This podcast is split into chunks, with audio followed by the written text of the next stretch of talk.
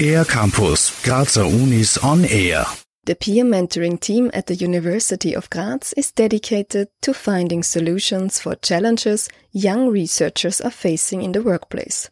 Also, they aim at developing strategies PhD candidates can use to fuel the development of their careers.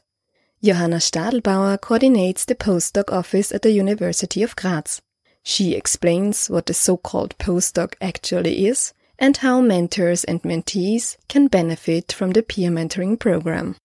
A postdoc is a researcher who has completed a doctorate but is currently on a temporary contract. There are 350 researchers at the University of Graz that fall into this category, and the postdoc office offers them information and service and many networking opportunities and workshops. The peer mentoring program is based on the idea that everyone who is part of this team in one area or another is an expert where the others aren't so much an expert and they make this expertise accessible to the other um, peer mentoring team members. So, the beautiful and surprising thing about this program is that you have a group of nine people who haven't known each other beforehand and who committed themselves to be together for a year. The postdoc peer mentoring program is a space where you can uh, enjoy solidarity without competition. Lisa Kappa is a postdoc at the Institute of Geography and Regional Science at the University of Graz. As a member of the peer mentoring team, Lisa gives us an insight into the everyday life of a postdoc and how the program works in practice. Postdocs are usually in uh, very precarious uh, contracts, and uh, life as a postdoc is uh, often not very easy. Uh, it's uh, often a transition to a permanent position, so we are struggling with finding a job in academia, or we look for a job outside of academia or in a research institute.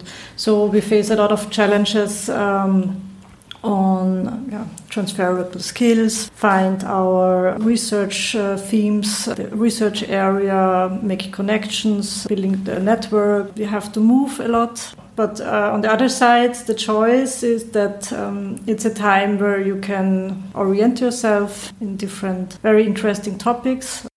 Lisa Kappa also tells us about the different kinds of challenges a postdoc may face and how these challenges are handled within the peer mentoring team.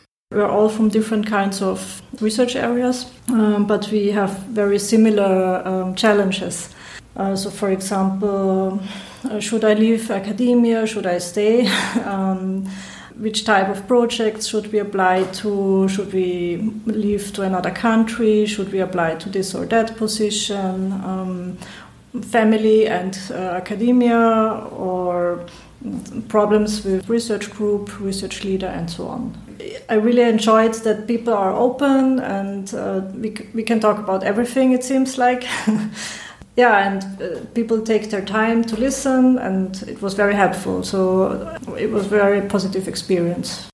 More information about the peer mentoring program and upcoming calls can be found on the website of the University of Graz at www.postdoc.uni-graz.at.